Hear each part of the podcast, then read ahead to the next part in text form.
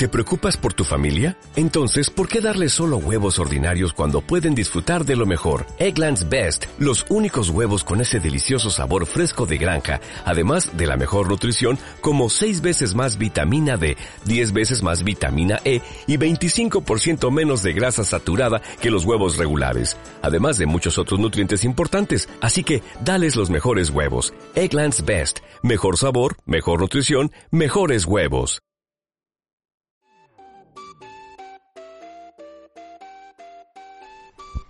Bienvenidos y bienvenidas a esta conversación que hace parte de Surficciones, que es un ciclo que estamos haciendo en el Exploratorio, que es el taller público de experimentación del Parque Explora, en el que nos estamos preguntando por las particularidades de la ciencia ficción que se hace en el sur global. ¿A qué nos referimos cuando hablamos de sur global? Digamos que más allá de una categoría geográfica, es una categoría geopolítica, que nos habla de esos países que fueron colonias, que ahora eh, están en la periferia del mundo, que son eh, principalmente proveedores de materias primas y alimentos para los países centrales. Y bueno, hoy vamos a conversar eh, sobre una temática que hace parte de esto de las surficciones, que es el afrofuturismo, el african futurismo, y estamos con un invitado, él se llama John Hamilton Galeano Mazo, él es politólogo, docente y divulgador en temas de ciencia, tecnología y sociedad, desde la literatura y el cine de ciencia ficción. Entonces, bueno, Hamilton, bienvenido y queríamos iniciar con una pregunta y es que nos hagas una aclaración sobre cuáles son esas principales diferencias entre el afrofuturismo, el african futurismo y el afroyuyuismo, que digamos que se han concebido principalmente como subgéneros de la ciencia ficción, pero que hacen parte de todos unos movimientos culturales, eh, sociales y revolucionarios. Entonces, contanos porfa sobre esto. Bueno, eh, muchas gracias por la invitación. Eh, qué bueno estar acá porque pues me parece súper importante que a propósito de todo esto de sus ficciones pues se toque también estos temas porque efectivamente aparte de, del asunto latinoamericano eh, la parte de, lo africano es muy importante también. continuando con lo que tú dices, claro, hay un asunto que tiene que ver con el África geográfica y geopolítica, pero también con el África simbólica. Hago esa aclaración porque es muy importante entender que, por ejemplo, el término afrofuturismo eh, nació fue en Estados Unidos, en 1994 para ser exacto, aunque las manifestaciones de lo que se puede denominar o llamar afrofuturismo se veía sobre todo desde mediados de la primera mitad del siglo XX y sobre todo después de los años 50. Solo claro porque, aunque en un sentido estricto y geográfico Estados Unidos no haga parte de, este sur global, en términos simbólicos sí lo es, porque hay una gran población afrodescendiente y entonces hablamos de, eh, de una África que también es, simbólica, porque sabemos que con todos los... Eh, todos los procesos que se dieron de colonización, todos los procesos del imperialismo, cierto este desarraigo de, del continente africano, hay una gran eh, cantidad de afrodescendientes en Sudamérica, por ejemplo, en la parte de Brasil, Venezuela, Colombia, el Caribe ni hablar, y la parte sur de Estados Unidos. También a propósito de todos los procesos que hubo allá de, esclavitud en ese sur, eh, que se ve tanto en las películas, ¿no? O sea, cómo se dan estos procesos de esclavitud en estos estados esclavistas como Georgia, como Virginia, eventualmente Texas cuando se anexiona pues Florida y demás. Lo menciono porque muchas de las experiencias de donde se basa pues, el afrofuturismo vienen de ahí. Entonces, esta diferenciación, eh, como he mencionado en varias ocasiones, eh, es un poco complicada. ¿Por qué? Porque uno habla mucho de géneros y, nombra las cosas para determinar, pero lo debe hacer en términos de, de, la claridad, ¿cierto? O sea, para que se entiendan los fenómenos de una manera, pues, concisa pero mm, muchas personas lo utilizan es para jerarquizar o para también alejarse de otras cosas, que es más que necesario para nombrar las, los diferentes fenómenos, insisto, pero en ocasiones puede ser complicado. Por ejemplo, en el caso del afrofuturismo, eh, es como el término que abarcaba todas estas manifestaciones a nivel artística, sobre todo en la parte audiovisual, pero también y sobre todo en la literaria, porque desde ahí se rastrea mucho, incluso el término cuando nace, cuando lo nombran de esta manera, es gracias a una serie de entrevistas que se le hacían a escritores como Robert Delany, por ejemplo. Y, y, pues Samuel Delany tiene una característica y es que es el autor de ciencia ficción eh, afroamericano que pues más tiene en su haber, ¿cierto? En términos de, del tiempo que está desde los años 70 ya escribía, desde finales de los 60 ya empezaba a hacer sus primeros escritos y tiene una característica y es que aparte de ser afroamericano, él es homosexual. Y eso le trajo muchos problemas en ese momento. Y sobre todo porque veníamos de una ciencia ficción como canónica de hombres blancos, heterosexuales incluso, pues directamente se podría decir, porque es no más hasta los años 70 que las mujeres pueden tener voz dentro del género. Eh, escritoras pues blancas, pero que a fin de cuentas fueron las pioneras, como Úrsula K. Le Guin, que es muy mencionado hoy en día, porque afortunadamente están otra vez sacando sus libros, eh, pero que siempre tenía temas de lo social, de lo político, de lo ambiental, eh, en libros como Los Desposeídos, que es del 74, en el 69 con la mano izquierda a la oscuridad, ya tocaba eh, temas de género y de sexo, por ejemplo. Eh, en otro libro de ella que se llama El nombre del mundo es bosque, habla de la parte ecológica como tal, y no solamente en la ciencia ficción, también en la fantasía. ¿Y por qué menciona la fantasía? Porque hablar de estos términos es también tocar como esas líneas, que a veces es muy difícil. Hay gente que hoy en día se pelea que porque es muy fanática de Harry Potter o El Señor de los Anillos y se odian, y que esta fantasía más es mejor que la otra y demás. Y por una parte es muy curioso porque gracias al cine pues hay una visibilización, ¿cierto? Pero también eh, se omiten cosas. En la época que Tolkien estaba escribiendo, eh, pues sí, es un precursor, pero había autores desde antes. Y sobre todo en los años 70, la misma Úrsula K. Le Guin tiene su ciclo de relatos, que son los libros de Terramar. Son seis libros, es un universo completo que ella hizo y tiene todo este trasfondo fantástico. Y siempre temas como género, como raza están ahí dentro. Es más, el protagonista es un hombre negro, ¿cierto? Y eh, es muy importante ver como, como, como esas manifestaciones porque van a abrir como caminos. En ese sentido, dentro de lo que es literariamente eh, el asunto pues del afrofuturismo, hay una persona que hay que mencionar siempre, y es una escritora que se llama Octavia de Butler.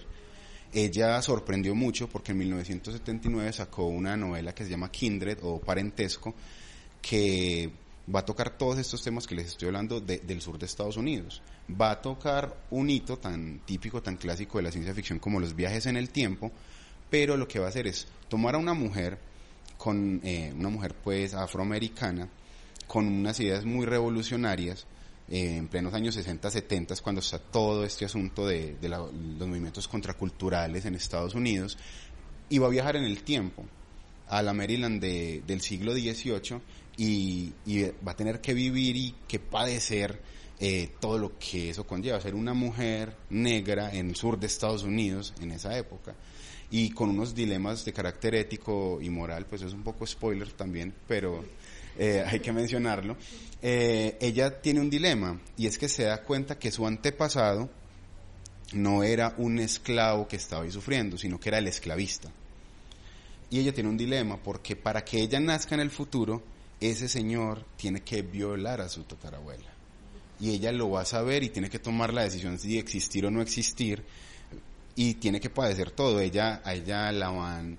Y aquí pues entra mucho el asunto del cuerpo, ¿cierto? Y, y llamémoslo así, el cuerpo negro, porque hay un asunto, por ejemplo, si se ven a teóricos como Achille Membe, pues, que va a traer ese concepto tan importante de la necropolítica, desde África y sobre todo en el libro del de 2013 que se llama Crítica de la Razón Negra, que es como un juego de palabras con toda esta tradición de la modernidad de Kant, de, crítica de la razón pura, ¿cierto? Crítica de la razón práctica, pero no, va a hablar de una crítica de la razón negra.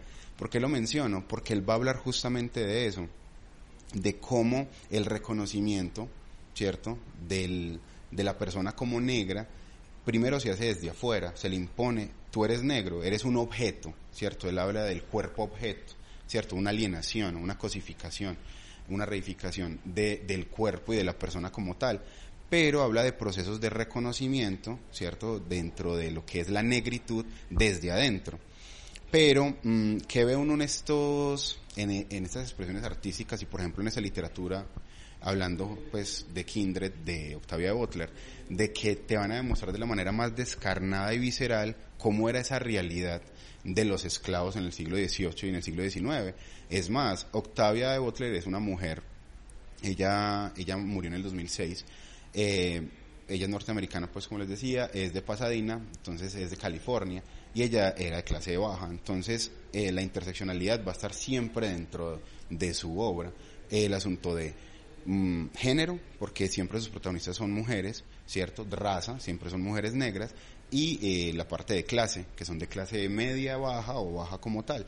Entonces esta interseccionalidad es muy tremenda en ella porque también demuestra algo. Ella decía en una entrevista que se avergonzaba de sus orígenes porque su mamá eh, arreglaba casas, hacía aseo, ¿cierto? Y su padre lustraba botas, pero murió cuando ella era muy pequeña. Y luego, siendo mayor, ella se arrepentía y se da cuenta que pasaba mucho también con muchos jóvenes y adolescentes norteamericanos, que se avergonzaban de sus raíces en términos de, ah, pero es que nuestros antepasados, ¿por qué se dejaron someter? Si eran más, simplemente se rebelaban. Pero uno lee esta novela y se da cuenta que no era tan fácil. O sea, la forma en la que esa lógica occidental, esa cosificación, esa alienación frente a las personas eh, afrodescendientes, es tremenda, o sea, eso es un lavado de cerebro totalmente, a nivel psicológico incluso es algo tremendo. Un, teórico como Franz Fanon, eh, pues martiniqués, el del Caribe, que escribió dos obras que son excelentes y, son fundamentos para hablar justamente del afrofuturismo, porque es, aunque son teóricas, tienen que ver con cuestiones sociales y por lo tanto artísticas también, literarias. Él, en sus dos libros más importantes, por una parte en Piel Negra, eh, Máscaras Blancas, justamente habla de eso, como los jóvenes martiniquenses y, de por sí de todas las Antillas menores que eran colonias francesas e inglesas se iban a estudiar Europa y había un proceso de blanqueamiento. Ellos querían cambiar justamente eso, querían huir, no había un reconocimiento de esa negritud como tal. e incluso en su otro libro, pues del 61, que es del mismo año, lo publica en el año en el que él muere, gracias a Sartre, porque Sartre fue como el, el único intelectual así famoso europeo blanco que le prestó atención a lo que el hombre escribía, eh, Los Condenados de la Tierra, eh, y donde él narra sus últimos días porque él fue un revolucionario, él estuvo en Argelia y estuvo en el frente y todo. Incluso él estuvo en la Segunda Guerra Mundial y lo condecoraron, pero nunca salió ninguna foto, porque, al, pues imagínense, Francia, Francia colonial, tantos y tantos países, el Magreb, el norte de África, eh, el Caribe, entonces claro, sus ciudadanos eran negros, ¿cierto? Eran afrodescendientes. Y claro, estuvieron en la guerra, los condecoran y demás, pero no salen en ninguna foto. O sea, blanquean la historia, ¿cierto? Ya sabemos cómo va cómo ese proceso. Entonces, él incluso en ese libro menciona eso. Mm, en Los Condenados de la Tierra, y es una continuación de lo que él menciona ya en su libro anterior, de que hay una vergüenza por el color. Porque como es impuesto desde afuera el concepto de la negritud, entonces automáticamente eh, es eso, es una imposición. Quería hacerte una pregunta ahí con eso que estás diciendo y lo que mencionabas ahorita de cómo también categorizar por subgéneros crea una jerarquía, ¿cierto? Que también tenemos que decir que la raza es una ficción que se utilizó justamente para jerarquizar los cuerpos, para decir que lo blanco europeo estaba por encima de lo indígena, de lo negro y pues ya sabemos todas las tragedias que ocurrieron, la apropiación de tierras, cuerpos, esclavitud y demás. Entonces quería preguntarte eh, de qué manera esta, pues como este movimiento del afrofuturismo utiliza como la literatura, el cine y las demás artes para desmontar esa tecnología de la idea de raza que lo único que hace es como seguir perpetuando el colonialismo y de qué manera aparecen como en estas creaciones las otras problemáticas sociales eh, pues de, la gente negra como una reivindicación, le estoy diciendo, obviamente, eh, y, y, sus condiciones sociohistóricas. Listo. Eh, qué bueno que hagas esa aclaración de decir eh, gente negra pues como una reivindicación, porque es eso, es una nueva búsqueda, ya no solamente es un término peyorativo, sino que justamente hay una identificación por, la, el lado de eso. Sí, o sea, para llegar al afrofuturismo hay que tener, en cuenta eh, todo ese trasfondo. ¿Por qué menciono todo eso? Por ejemplo, ya que mencionamos a, Franz Fanon, y que él era de Martinica, allá hay otro eh, pues artista, intelectual de la época que era Emer Él hacía parte de un fenómeno eh, de un movimiento ideológico y demás que llamaron la negritud. Y justamente era un movimiento pues de reivindicación. ¿Qué pasa mucho entre los años 40, 50 y 60? Eh, viene una tradición. En Estados Unidos, por ejemplo, sabemos que ya había manifestaciones artísticas mm, propias de lo afro, propio de lo negro. Con todo eso que se llamó el renacimiento de Harlem, en los años 20 y 30 empezó el arte pues a estar de una manera tremenda en todo, en la poesía, la literatura. Eh, y es muy interesante porque entonces durante esas décadas se empieza a gestar como esa necesidad de seguir esas luchas, pero desde la parte artística. Pero son luchas políticas también, obviamente. Miren que, por ejemplo, en los años 60 en Estados Unidos, con todo esto de Black Power, ¿cierto? Las Panteras Negras, eh, Malcolm X, perdón, Malcolm X, todo lo que estamos viendo, pues, en términos de, esa lucha política, pero también se hacía desde lo artístico. Entonces, em, la, negritud, ese movimiento que hubo en el Caribe, es muy importante porque va a influenciar ese movimiento al que pasa en Estados Unidos. Y hay otro asunto, y un concepto que es bien importante y creo que tiene que ver mucho también con el afrofuturismo porque lo influenció directamente, que es el panafricanismo.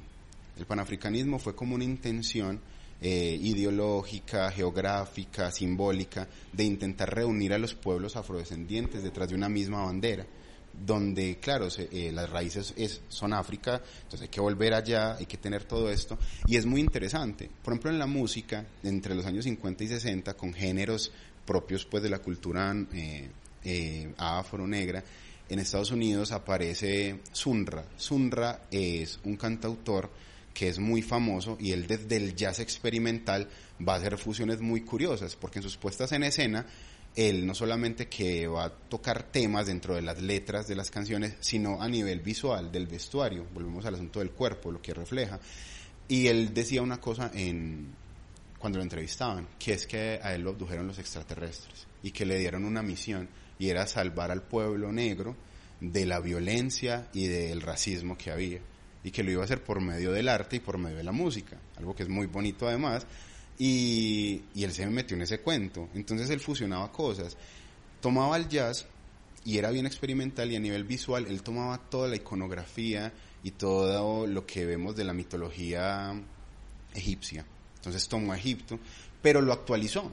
Entonces se vestía como un faraón, pero era un ciberfaraón, porque tenía encima partes mecánicas y habían unos montajes propios de la época, hecho pues sin presupuesto, donde él bajaba de una nave y salía, entonces visualmente, entonces miren que está la intención de esas luchas, de esas reivindicaciones, pero empiezan a tomarse los elementos audiovisuales, ¿cierto?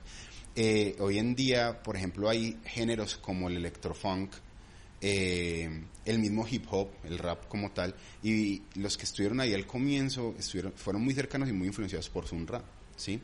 Eh, por ejemplo, en la actualidad, pues salgamos un poquito de la música, ¿cierto? Pero la música es muy importante porque a nivel del audiovisual estuvo ahí presente en ese momento, o sea, en las artes en general. Pero volviendo a la parte literaria, eh, cuando se da todo este movimiento en Estados Unidos de las reivindicaciones sobre los derechos civiles, cuando querían tumbar las leyes Jim Crow, que son estas leyes pues súper racistas, que son los que hacían que entonces no, los negros tenían que estar en la parte de atrás del bus, eh, todas las limitaciones que había en términos de la participación política, de los derechos y demás.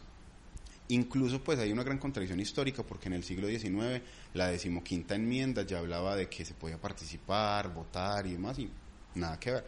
Pero cuando estaba toda esta lucha hubo un escritor norteamericano, eh, también eh, afroamericano, eh, de apellido Dubois, ¿cierto? Y ese señor escribió un primer referente en 1908, él escribió un cuento y en ese cuento alguien encontraba una máquina en la que podía ver a través del tiempo y el espacio y miraba en el futuro y se da cuenta que África había evolucionado de una manera tremenda y había una reina que era mecánica pero tenía características de afrodescendiente, ¿cierto? Y llegan y la secuestran y la separan de su madre. Y ese es el cuento. Y es una metáfora a lo que pasó en África. Entonces miren que hay unos referentes desde antes de, que sean esas manifestaciones, a principios del siglo XX, que ya hablaban de una necesidad de poner en el arte y sobre todo en la literatura este tipo pues de, de críticas al racismo y demás, y aparte de eso, de generar una propuesta. Y ahí es cuando ya podemos hablar directamente, después de los referentes, del afrofuturismo, porque el afrofuturismo es una, es una propuesta, eh, no solo ideológica, sino sobre todo humana eso me gusta mucho porque aquí pues vuelvo a Franz Fanon, aunque Fanon también era de Martinica junto con César y César fue profesor de él. él no se adhirió al movimiento de, de la negritud porque él sentía que había algo que nos unía más allá del color, ¿sí? Pero ¿qué es lo que pasa? Que se necesitan como etapas. Entonces, estos radicalismos que se dieron a nivel cultural, a nivel político, yo podría decir que son, que fueron necesarios. Y aunque el afrofuturismo eh, todavía tiene muchas ideas de ahí a propósito del panafricanismo y demás, en realidad es muy abierto. Quieren mostrar que es un mundo en donde hay unas reivindicaciones totalmente necesarias por esta imposición de ese concepto de negro de que es pues peyorativo de es que miren los imaginarios uno piensa en África y en qué piensa en miseria uno piensa en pobreza. No es el desierto o sea como dicen popularmente un moridero suena horrible pero uno ve el Magreb el norte de África es el Sahara desde Marruecos hasta Egipto. Qué hay ahí y hay muchas cosas hay mucha cultura y hay de hecho lugares muy importantes en la historia de la humanidad, tanto para Oriente como para Occidente. Y de ahí para abajo ya empieza todo eso y por ejemplo hay por ahí un mapa meme que uno puede encontrar que es como ven los americanos a África. Y básicamente arriba es el desierto, luego los países con SIDA y aquí no hay nada y en el fondo muy abajo lo que brilla. Pues básicamente la explotación de diamantes, ¿cierto? De, de oro y demás. Entonces, ¿qué pasa con el afrofuturismo? Lo nombran en el 94, pero ya hay una serie de artistas, desde la música, desde la parte audiovisual, insisto, pues en general, haciendo cosas. Ahorita está muy de moda gracias a la película de Pantera Negra, que es un referente que se mencionan mucho, pero está muy bien. Empezando porque eh, escritoras, eh, que ya las voy a mencionar también en un momento, muchas de esas escritoras han trabajado con Marvel en los cómics, o escritoras y escritores. Por ejemplo, hay un escritor que se llama Tochi Ayebunchi y hace poquito sacaron sus libros en español, tiene dos libros muy interesantes eh, de ciencia ficción como tal, se podrían llamar afrofuturismo, y él ya está trabajando en los cómics de Marvel desde el año pasado para continuar la historia de Pantera Negra y la historia de Sam Wilson como Capitán América, ¿cierto? Entonces, que es el Capitán América negro justamente. Entonces hay como una cercanía. Si vamos, por ejemplo, al Caribe, y hay como para mencionar otros referentes, mm, nos damos cuenta que desde Jamaica, por ejemplo, se han hecho muchas cosas. Eh, Nalo Hopkinson, que es canadiense jamaiquina, es una escritora que estas son las cosas que uno no se entera, pero han pasado. Es la única mujer negra que tiene el título Demon Knight de la ciencia ficción, o sea, gran maestro de la ciencia ficción. Eh, y a duras penas han traducido dos obras de ella, por ejemplo, al español y una fue por allá en el 2000 en una editorial de la Factoría de Ideas que murió y otra fue hace como dos o tres años apenas. Y ella tiene toda esa interseccionalidad dentro de eso, desde su experiencia tanto en el Caribe como incluso allá en el primer mundo en Canadá, como también padece eso, eh, ese racismo. Otro referente importante a mencionar, pues ya les mencioné a Octavia Butler con su libro Kindred, pero ella tiene otro libro que es muy importante y es justamente de 1994. También se convirtió en la primera mujer negra en ganar la beca eh, MacArthur pues en Estados Unidos, que es un pues algo muy importante. Le financiaron la obra y hablaba de un mundo posapocalíptico que empezaba en el año 2020, casualmente pues, y era por cuestiones ambientales y porque habían grandes problemas de inequidad y de desigualdad.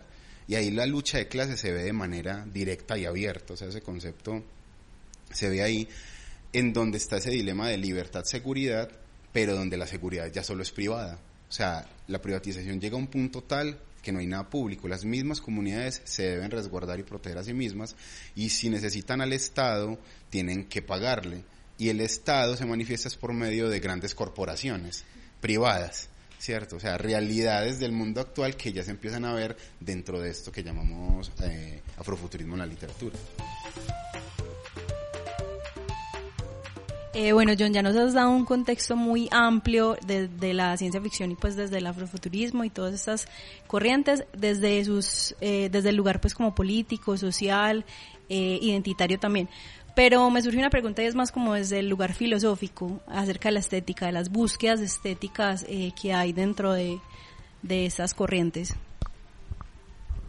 Bueno, es una pregunta muy importante, pues la parte filosófica, porque pues la hay obviamente. Y es que claro, es un movimiento que tiene que ver con la imaginación, ¿sí? Pero también con la liberación. O sea, eso está eh, explícito en ellos, o sea, hay procesos de liberación. Y entonces estos procesos libertarios, llamémoslo así justamente como para hablar de cómo se mueven estos procesos sociales, eh, se manifiestan de muchas maneras. Entonces, la interseccionalidad es algo fundamental dentro del afrofuturismo.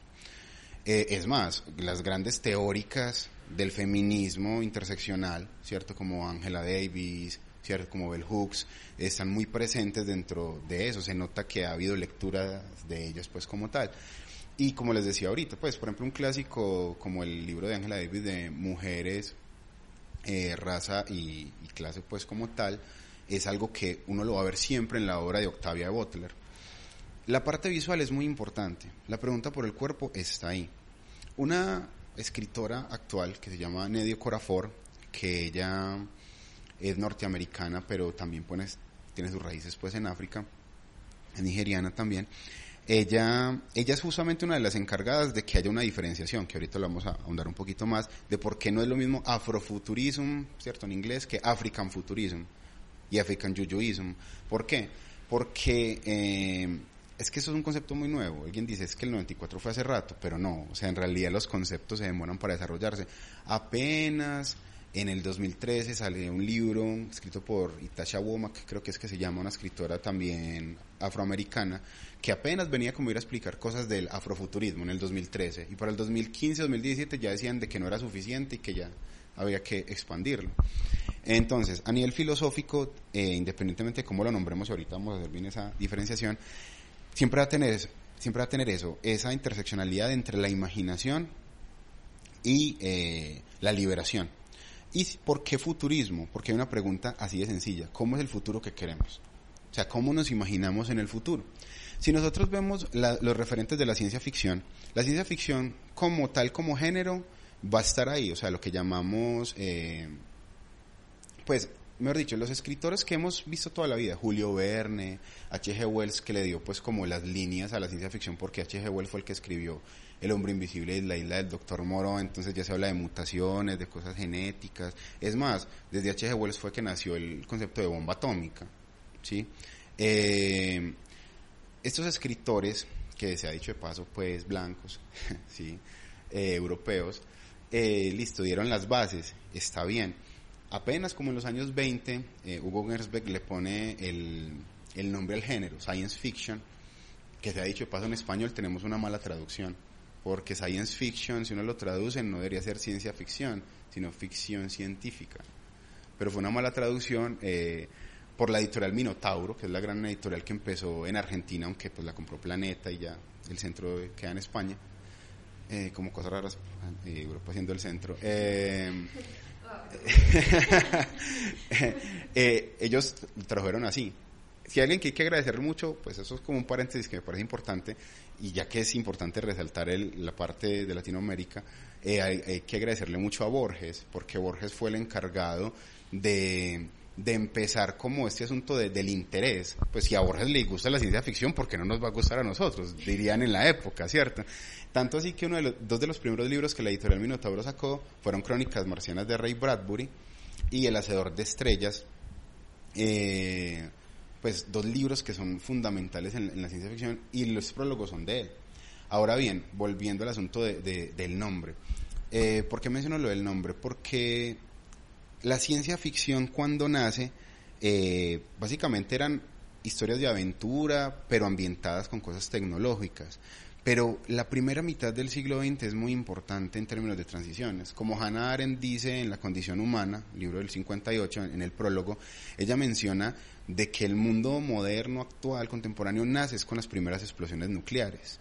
Entonces va a haber una preocupación muy latente en esa época. Pues no, en vano en los años 50, 60 que sean todos los movimientos contraculturales empiezan pues y sobre todo en los 70 se van a manifestar.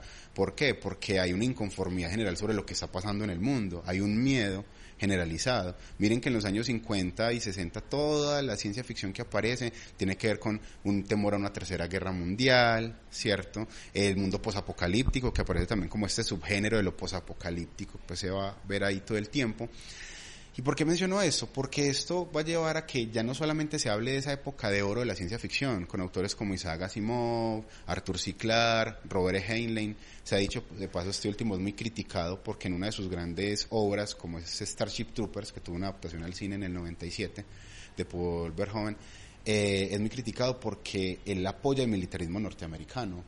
Y, el, y ese libro, aunque ganó premio Hugo y todo, se puede leer como propaganda militarista al punto que este, que este director, eh, cuando va a sacar a su película en el 97, a él no le gustó el libro, puso a alguien más a leerlo, le pasaron las notas y le dijo, no, yo voy a hacer una crítica a la propaganda belicista norteamericana y por eso la película es en tono como de, de un humor, pero la gente se la tomó muy en serio y dicen que es mala, pero es muy interesante tengamos en cuenta que es el mismo director de Robocop del 87, donde hay una crítica a las megacorporaciones y justamente a la deshumanización, que es lo que le pasa a Robocop, pues, a propósito del cuerpo. ¿Por qué menciono esto? Porque en los años 50 la ciencia ficción, ya, aunque ya tenía una semillita desde antes de otros de otras temáticas, en ese momento se va a preocupar mucho, pero mucho por la parte social, por lo social, por lo político, se va a preocupar mucho por lo cultural también por lo tanto, también por lo filosófico, o sea, cómo nos replanteamos desde acá, ya no solamente eh, la época de oro de la ciencia ficción de esos autores que menciono, donde había un futuro optimista, ¿cierto? No, inteligencia artificial, no, van a estar ahí, nos van a complementar, nos van a ayudar y eso, no, ya tenemos miedo de esa inteligencia artificial, que no es nuevo, en los años 20, una obra de teatro como Rur, eh, hablaba ya de cómo los robots se revelaban, o sea, algo que lleva desde mucho tiempo. Pero entonces a nivel filosófico, ¿qué pasa? Todos esos, esos pues, o sea, replanteamientos que se dan sobre el mundo occidental, alguien dice, hey, no, pues estamos hablando de repúblicas, estamos hablando de democracias, eh, de constituciones, ¿cierto? Instituciones y sistemas políticos propios de Occidente, pero eso está mal. O sea, acababan de tirar dos bombas y mataron a cuántas personas. O sea, hay algo que está muy mal en el mundo. Entonces la literatura se va a convertir en una de esas manifestaciones. Y ese es un, momento muy importante porque justamente los pueblos afrodescendientes, independientemente del lugar del mundo donde estén, pues todos presenciaron eso y dijeron, esto no está bien. O sea, vamos a, manifestarnos de una manera u otra. Por eso es tan importante la música en esa época. O sea, el jazz, el blues, el soul, el R&B, eventualmente ya más actualmente, pues de manera más actual el rap y el hip hop, siempre van a ser cuestiones muy contraculturales. Eh, muy censuradas también en su momento, ¿cierto? Entonces a nivel filosófico uno se da cuenta de que hay una necesidad de liberación, pero ya no es una liberación solamente en términos físicos, en términos geográficos y políticos, sino que también a nivel psicológico e histórico. ¿Por qué? Porque el imperialismo y el colonialismo está ahí interiorizado. Entonces, a nivel filosófico, ¿qué se busca? Lo que hablamos ahorita de la reivindicación de la palabra negro, es eso, es saber desde las representaciones propias, culturales, eh, cómo se pueden hacer nuevas formas de, mostrarse al mundo, no como nos determina el occidental, como nos determina Europa. Franz Fanon ya lo decía en Los Condenados de la Tierra al final, en la conclusión. Él decía, no, es que necesitamos ir más allá de Europa. O sea, si queremos hacer las cosas diferentes, no podemos tomar las mismas instituciones, los mismos filósofos, los mismos autores, la, la misma historia, pues justamente. Em, por ejemplo, Chimamanda Ngozi Adichie, cuando habla de, del, de que hay una historia única, cuando ella hace su charla en TED por allá en el 2009 y luego se convierte en un libro, habla de eso, del peligro de la historia única.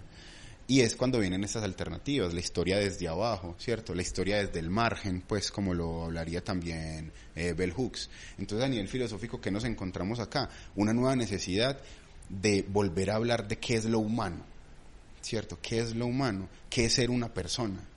Eh, miren que ya hay un cambio sustancial, ya no se toma esta tradición europea de hablar del hombre, por ejemplo, sino hablar de seres humanos, directamente hablar de mujeres, hombres y mujeres. Por ejemplo, yo recuerdo mucho la primera vez que yo estuve leyendo pues ciertas cositas de pedagogía hace años y em, uno se daba cuenta de que uno cogía textos de los años 60 y 70 y hablaban de eso, cuando hablan de cuestiones filosóficas, del hombre, y luego reeditan los libros y uno dice hombres y mujeres.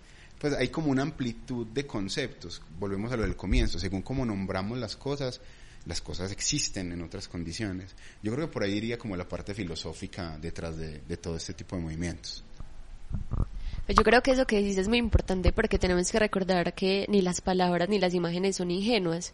¿Cierto? Lo que decías ahorita de cómo nos imaginamos a África, también como un lugar súper alejado, empobrecido y demás. Eh, bueno, y con eso quería hacer como una transición a la siguiente pregunta, y es que, digamos que los cuerpos son unos textos sobre los que cargamos como los dolores, los sueños. Entonces, eh, en este afrofuturismo, pues en este, puede ser plural, creo que debe haber muchos, eh, ¿de qué manera aparece el cuerpo? Eh, y también sabemos que el cuerpo es una pregunta central en la ciencia ficción las modificaciones que hay en el cuerpo. Entonces, no sé, podemos hablar de cibercuerpos, las digitalizaciones, también en el afrofuturismo.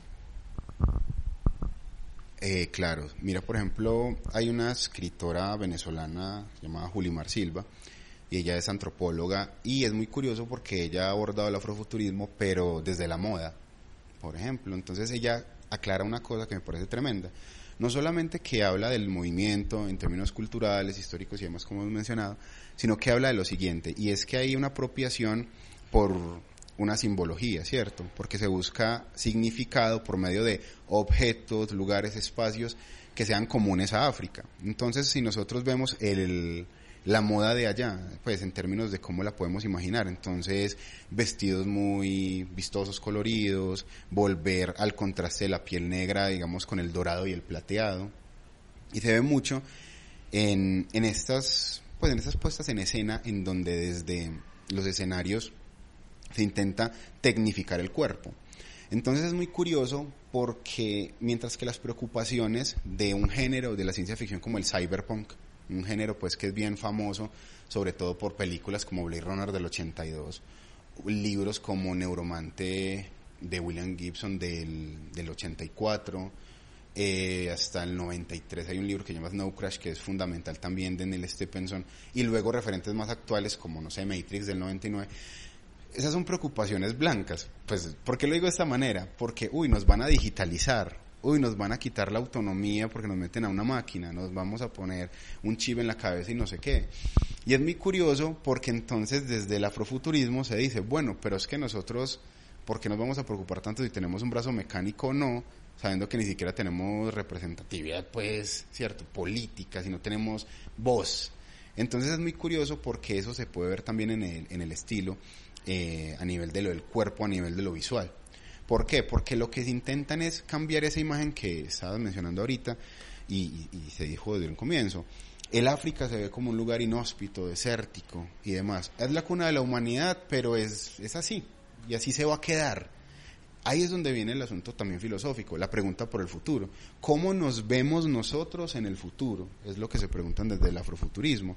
Entonces, si tenemos el asunto tecnológico, o sea, la cibernética, si tenemos todo el asunto que tiene que ver con lo mecánico, que tiene que ver con lo electrónico y demás, ¿por qué no nos vemos desde ahí? Pero que se noten los rasgos propios de nuestra cosmología, de, de a nivel cultural, a nivel mítico, que nos constituye y eso cómo lo expresamos. Entonces, claro, uno ve unas nuevas modas que lo que hacen es convertir ese concepto que era como, ay no, mírenlo tan, tan pintorescos como se ven, en algo ya que, que de lo que se apropian y desde ahí generan un, empoderamiento. Sí, utilizamos estos colores, pero de la mano con este asunto cibernético y estas gafas que son así tan extrañas y estos brazos mecánicos y estas naves y estos vehículos que por ejemplo se pudieron ver en, en, en Pantera Negra.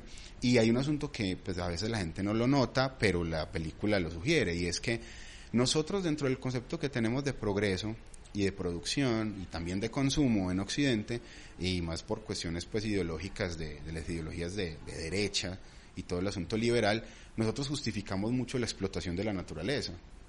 Pero uno ve que desde el afrofuturismo hay una convivencia con la naturaleza eso es muy interesante porque se da cuenta entonces uno que en ese asunto también filosófico de fondo hay como una intención de un cambio dentro de cómo se visualizan las cosas y cómo se convive tanto con la naturaleza como entre nosotros mismos, pero sin dejar de lado la posibilidad de que haya innovación. Miren, en Pantera Negra había eso, estaba ahí la selva y demás, pero tenían naves y demás, y demás cosas pues que mostraban la tecnología sin necesidad de dejar de lado lo autóctono, por así decirlo, que es una palabra pues que es complicada, pero que así nosotros lo señalamos, así pues le explico a la gente, como sí, eso que usted denomina autóctono, ojo también con eso.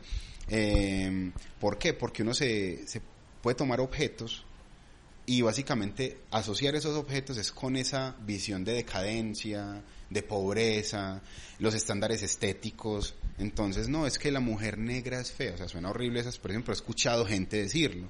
¿Por qué no? Es que la nariz debe ser de esta forma, los labios de esta, el cabello de esta. Entonces es muy bonito ver que desde la parte visual ya hay una apropiación de eso, del cuerpo mismo, e incluso una exageración, pero que es hermoso. Por ejemplo, uno ve estas modelos con estos afros gigantes, y, utilizando maquillaje y contrastes de color que le son favorables es a ellas, a su color, pues, el color de piel, eh, que habla también de su historia más allá de ese estándar estético europeo.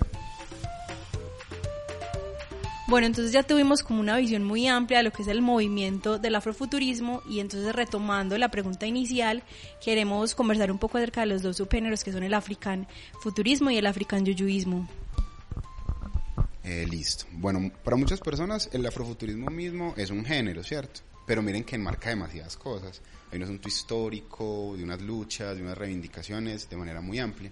Aún así, si vamos a hablar desde el del asunto, pues básicamente literario, eh, lo que han hecho es eso, justamente todos estos autores y autoras eh, cercanas a esas temáticas, pues están ahí englobadas como tal. Pero ¿qué va a pasar? en la década pasada va a aparecer una escritora que es Nedia Corafor, la mencioné ahorita, que va a ser muy importante. Ella se va a ganar el Premio Mundial de Fantasía en el año 2011 por un libro que se llama eh, Quien teme a la muerte. Es muy bonito el nombre porque es el nombre, así se llama la protagonista.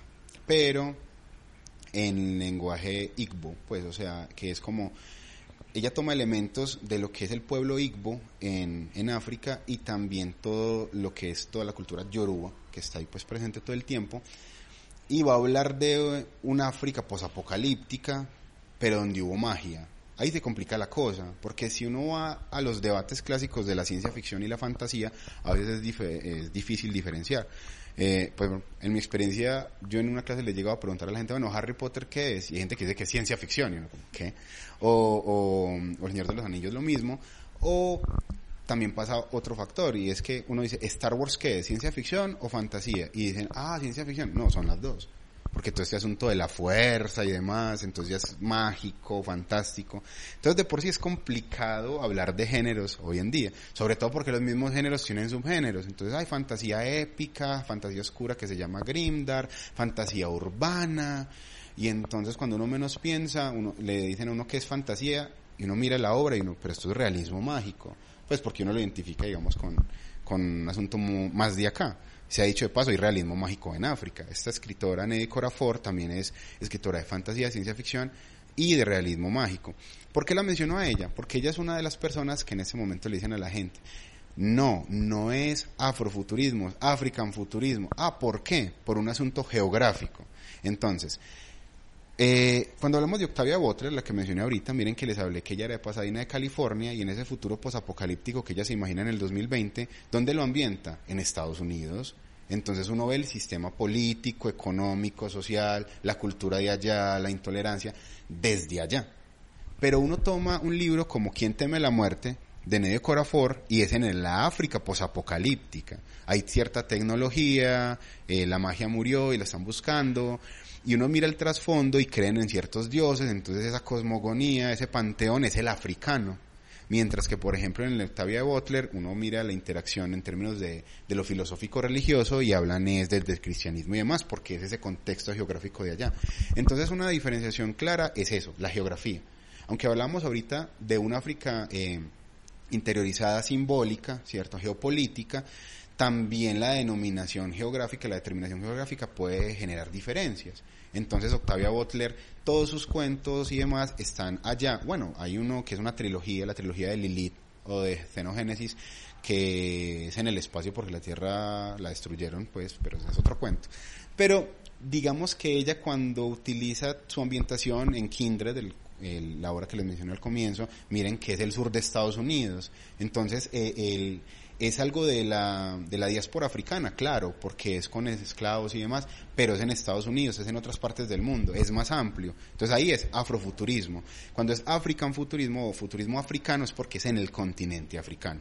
Ahora bien, aunque Nedio Corafor en su obra eh, Quien teme la muerte tiene tanto elementos de ciencia ficción como de fantasía, también tiene obras que son puramente fantásticas. Por ejemplo, Akata Witch, pues Bruja Akata, hace poquito la editorial nocturna las está sacando, van como en la segunda parte, y esa es meramente mágica pero no es la magia europea, no te están hablando ni de elfos ni de hadas, sino que están hablando de ciertos espíritus, cierto, hay cierto animismo, se están hablando de los orishas, te están hablando de Ogun, te están hablando de Shango, entonces como es basado en la mitología del continente, entonces en la mística del continente ya es una fantasía de allá. Ah, ¿cómo le llamamos a la fantasía africana?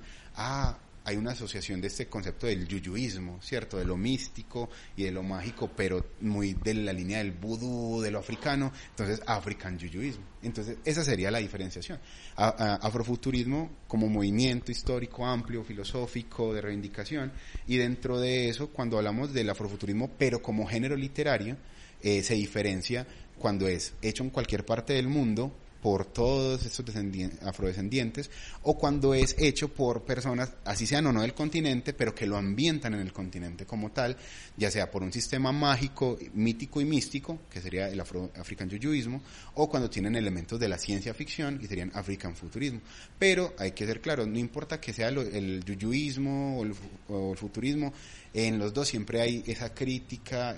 Por ejemplo, en esta obra que les digo, Quien tema la muerte, de Neo Corafor, toca un tema que es fundamental dentro de África y es la mutilación genital femenina.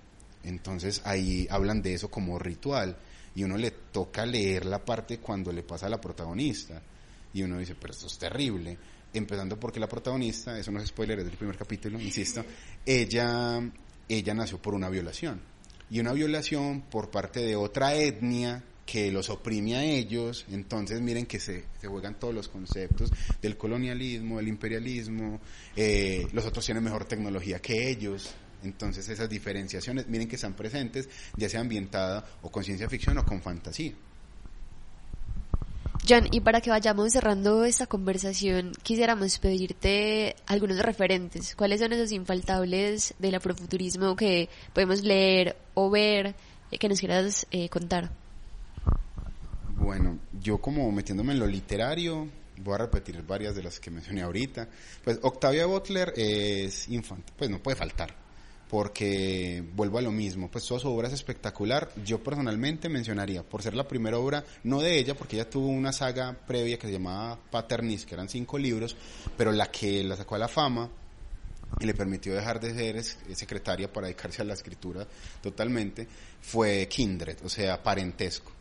Eh, algo que es muy curioso es de que todas estas obras literarias al español son muy recientes. El libro es del 79 y solamente la editorial Capitán Swing la vino a sacar ahorita en el 2018, que es algo muy bueno que esté pasando justamente. También eh, la editorial Capitán Swing tiene otro libro de ella que también es imperdible, que es eh, esta historia posapocalíptica que les menciono que se llama La parábola del sembrador. Iba a ser una trilogía, pero cuando salió la parábola de los talentos, que es la segunda parte, la primera en el 94, la segunda en el 98, pues eh, ya no había sacado la tercera parte cuando lastimosamente falleció. Entonces no sabemos cómo termina, pero cada libro puede ser independiente. Yo mencionaría esos tres porque son conseguibles, insisto, en español, eh, editorial Capitán Swing. Entonces de Octavia, para mí, esos tres. Eh, Parentesco, del 79, del 94 La parábola del sembrador, del 98 La parábola de los talentos. Pero ya también tiene un libro de cuentos que se, eh, que se llama Hija de Sangre y otros relatos, que la editorial Consoni lo trajo también al español hace como uno o dos años. Entonces, si uno quiere ver sus grandes obras, serían esas pues sus novelas largas o la parte de la cuentística, el relato corto. Nedio Corafor, la que acabo de mencionar también, eh, Quien teme a la muerte, el libro que les acabo de mencionar también, que pues fue una revolución porque ganó Premio Mundial de Fantasía. Ah, por ejemplo, la segunda parte de esta saga de, de Octavia Butler, la del 98, la de la parábola eh, no de los talentos, sino, digo, no del sembrador, sino de los talentos, ganó premio Nebula, uno de los más importantes del mundo de la ciencia ficción. Entonces, Neo Corafor tiene esta, este mundo, que es esa África posapocalíptica, que sale en ese libro de Quien teme la muerte, tiene otro libro que es como una precuela, que se llama el libro del Fénix. Yo diría que sería bueno leer el primero. La editorial Océano lo trajo acá, pues también, entonces se consigue en español afortunadamente.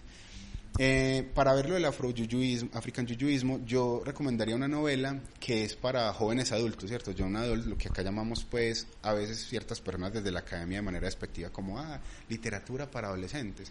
Pero no, hay cosas muy importantes. Y se llama eh, Hijas de Sangre y Hueso. Por una parte, es como un tributo al título del cuento de Octavia.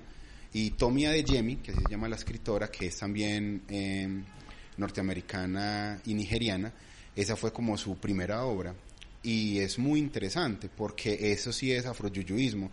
Es un continente imaginario, pero que se ve como África. De hecho, la capital se llama Lagos, pues como la capital de Nigeria. Y hay clanes, y cada clan está asociado a un orisha. De hecho, el continente se llama Orisha, entonces va a tomar toda esta mitología y es muy interesante. Ya va como por la segunda parte, porque va a ser una trilogía, pero esa ya se consigue acá que la sacó la editorial RBA Molino.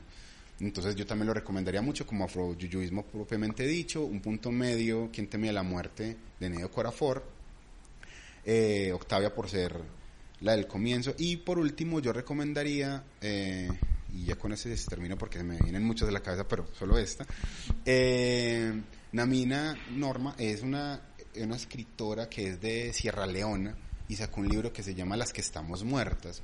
El libro también lo sacó la editorial RBA Pues Molino, y, y acá apenas está llegando.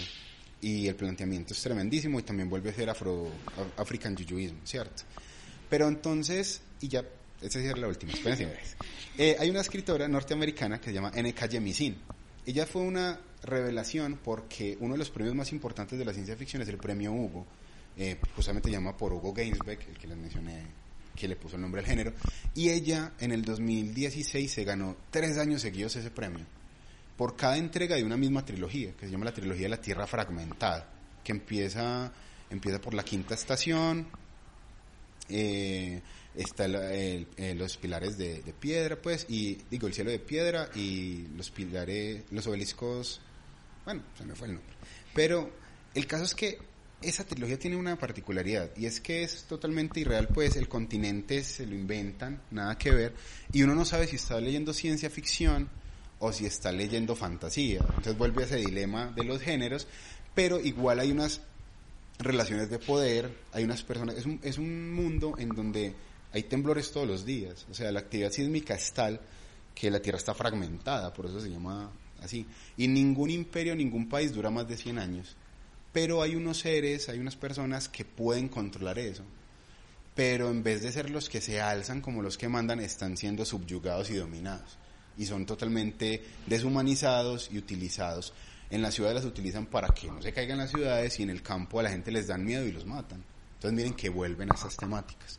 Entonces para hacer libros que, que, tienen todo eso, me parece muy importante saber que han ganado premios y que generan cierta visualización. El que les decía ahorita de Hijos de Sangre y Hueso, por ejemplo, ganó el premio André Norton, que es como el premio a la mejor primera obra para jóvenes adultos, que tiene su nombre, pues hay que mencionarlo, por una gran escritora de ciencia ficción de los años 60-70, André Norton, que ya con todo el concepto de la ciencia ficción hablaba de brujas tecnológicas y unas brujas aisladas, entonces reiterando un asunto muy del feminismo también. Entonces, serían como las obras que yo menciono de manera muy general. Eh, pues no sé, habrían muchas más, pero al menos desde lo literario, pues yo me quedaría como con esas. Bueno, John, muchísimas gracias por acompañarnos en esta conversación, por compartirnos tus saberes, que se nota que sos un estudioso pero impresionante de, de la ciencia ficción. Y creo que nos vamos también con una pregunta como por esos futuros posibles, ¿cierto? Que esas apuestas de, del afrofuturismo son como también como unas preguntas por lo colonial, por los feminismos, por las transformaciones sociales y, y qué bueno poder pensar que hay como que hay otras posibilidades en el mañana y que las tenemos que construir desde, desde la hora. Entonces, bueno, muchas gracias por acompañarnos. Listo, pues muy bueno estar acá. Cualquier espacio de enseñanza, de divulgación, pues bienvenido sea. Qué bueno pues como ver eso.